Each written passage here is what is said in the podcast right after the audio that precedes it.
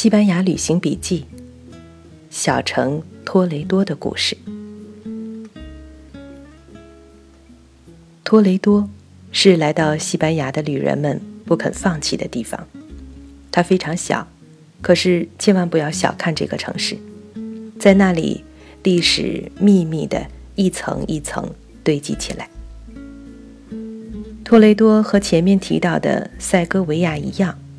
是在今天的西班牙首都马德里附近，距离市中心大致五十公里左右。有着罗马书水道的塞戈维亚是在马德里的对面，而托雷多是在马德里的南面。我们就住在马德里，每天四面出击，去到附近不同的地方。记得在第一次离开巴塞罗那南下的前一天，一位当地的朋友陪着我们看尚未完工的圣家族大教堂。他知道我们将要以自己驾车的方式南下，觉得很奇怪。他问我们为什么要这样做呢？西班牙的火车和交通很发达，最好的方式还是利用它的公共交通。我们原先的想法很浪漫，觉得有车就可以随意的在路旁附近的小村庄停一停，多看一些山村小景。后来证明，那位朋友的劝告是有道理的。假如我们的时间有限，行程不是随心所欲的，那么利用公共交通还是一个最聪明的办法。西班牙的火车舒适便捷。车站一般都有专门的旅行问询处，可以解答各种各样的问题。在马德里也有很方便的长途公共汽车和旅行车，可以到附近如托雷多这样的小城。现在的西班牙，旅游业是它的主要收入。随着它的现代化，旅游的管理也面面俱到。西班牙的旅游发展在良性循环。能够这样，也说明它实在是很吸引人。住在马德里，四面出击，好处当然是不用再操心到处找旅馆。可是，假如时间是充裕的，无论如何，应该在托雷多和塞戈维亚这样的地方住上一夜两夜。对我们有了遗憾倒是好事，因此一离开西班牙就很想再回去。想去补上林林总总的缺憾。那天清晨，我们的汽车从马德里出发，先到了托雷多的城门。城门的第一眼印象非常抢眼，它成为托雷多的一个象征。今天的托雷多城内是通汽车的，两边的城墙都开了宽宽的供汽车通行的大门，中间的那个真正的城门。今天反而被冷落了。城墙的形式用了阿拉伯城墙的式样，和光复之后16世纪扩建重修的城门显得很和谐。城门前的小广场，为了尽可能的维持古意，地面全部小石块铺砌。夜间的露水还没有退尽，光滑的小石块像冰一样滑。地面和城门城墙，都在露水的浸入之后，变成一种土黄和棕红夹杂的颜色，而尘灰还在石墙上涂抹着变幻的色彩。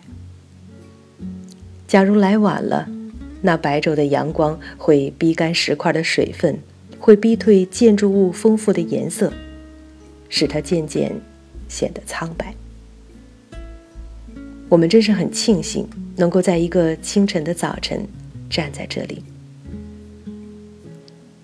那是许多人赶着进城的时分。城门前小广场的环形车道非常繁忙，车道环绕着一个圆形的草坪，草坪的中间和周围是一圈大红色的石蜡红，这是我们在西班牙到处可以看到的花。这个草坪和花坛结合的设计。完全是现代人对公共空间的处理手法。我真希望那里是一个环形的喷泉，在中间是一个青铜塑像。至于主角，是一个罗马人，西哥特人、阿拉伯人，还是一个骑士，亦或天主教光复中的英雄，我都不在乎。如此，这整个古场景就完整了。对于托雷多本身的历史来说，这座基本重建于16世纪的城门并不算古老。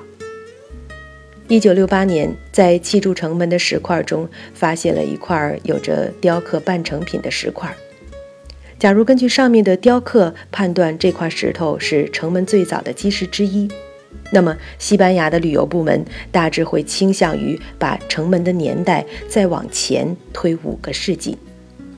这要看怎么算了。我相信，在摩尔人时期，这里就有城门。至今，城门的名字比萨格拉还是来自于阿拉伯语的 Bab Sagra。不过，它今天的造型是16世纪以后的。我们更在意的是视觉上的直接感受。在这个意义上，城门本身无可挑剔的完美。城门垂直的分为三部分。两边是对称的碉堡式的圆柱石墙，除了上沿收头的那一点变化，实时的几乎不加装饰，这就压住了阵脚，使得中间部分的丰富变化和雕饰不再有轻薄的感觉。在中间部分，拱门上端几乎占到一半的是西班牙王国文徽的巨型浮雕，那带着王冠的双头鹰盾牌庄重，构图丰满。浮雕上端是略高出两边雕形石墙的简洁的三角形收头，整个设计简和繁的关系处理得非常恰当。我们并没有进城，而是在马德里一位朋友的带领下，绕到了城外高高的坡上。假如没有他的指点，我们肯定就错过了，那是一定要看一眼的。托雷多全景，隔河望去，托雷多的脚下是一座岩山，被塔霍河紧紧环绕，整个小城就高高的耸立在坚实的岩石之上，活脱脱一个天然的军事要塞。这是托雷多在一个战乱年代被西哥特人选为京城的原因，可是险峻的地势也限制了它的规模。一千年后的一五六一年，也是因为托雷多的地势难以扩展，不能满足一个强国首都的需要，就此永远失去了它作为京城的地位。马德里取代了它。